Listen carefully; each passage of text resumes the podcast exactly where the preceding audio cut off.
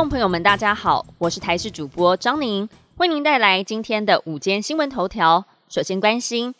出门时要记得带把伞。今天台湾附近中低层水汽还是比较多，在中南部、花东、澎湖会有局部短暂阵雨的机会，其他地区则是会有零星降雨的状况发生。而在气温方面，今天北部还有东半部高温大约是二十四到二十六度左右，中南部地区可以达到二十九度左右。而下周开始又会有另外一波锋面抵达，到时降雨还有降温都会比较明显。至于今年第一号台风珊瑚，气象局预估强度会逐渐的减弱，不会影响到台湾。为了要因应秋冬的流感疫情，疾管署每年都会采购公费流感疫苗，而今年的公费流感四价疫苗总共采购量是六百九十八万六千九百剂，由四家厂商得标，包括了国光、赛诺菲、台湾东洋还有高端。其中高端疫苗绝标七十点七万剂，占总量的百分之十点一，这也是高端首度投入公费流感疫苗的行列。政部公布台湾十五岁以上人口的教育程度统计，截至去年底，台湾受高等教育人数已经有九百九十七点七万人，并且逐年增加。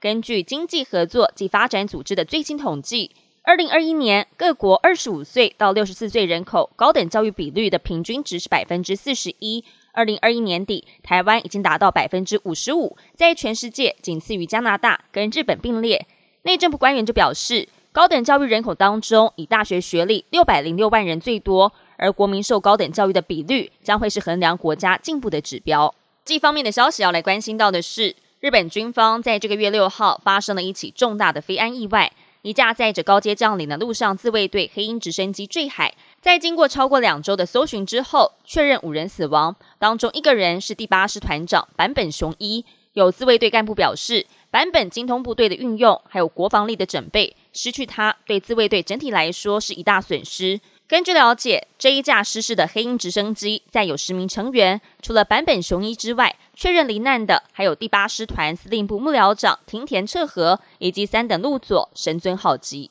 联合国在二十一号发表的报告当中指出，过去八年期间，全球平均气温创下了有记录以来的最高值。去年冰河融化速度还有海平面上升的速度都再次的创下新纪录。二零二二年，全球均温比一八五零年到一九零零年期间的平均气温高出了摄氏一点一五度，而且影响范围从山峰到海洋深处以及每一块大陆，海平面上升幅度也写下新高。二零一三年到二零二二年期间，平均每年上升四点六二公里，是一九九三年到二零零二年间上升速度的两倍之多。本节新闻由台视新闻制作，感谢您的收听。更多新闻内容，请持续锁定台视新闻与台视 YouTube 频道。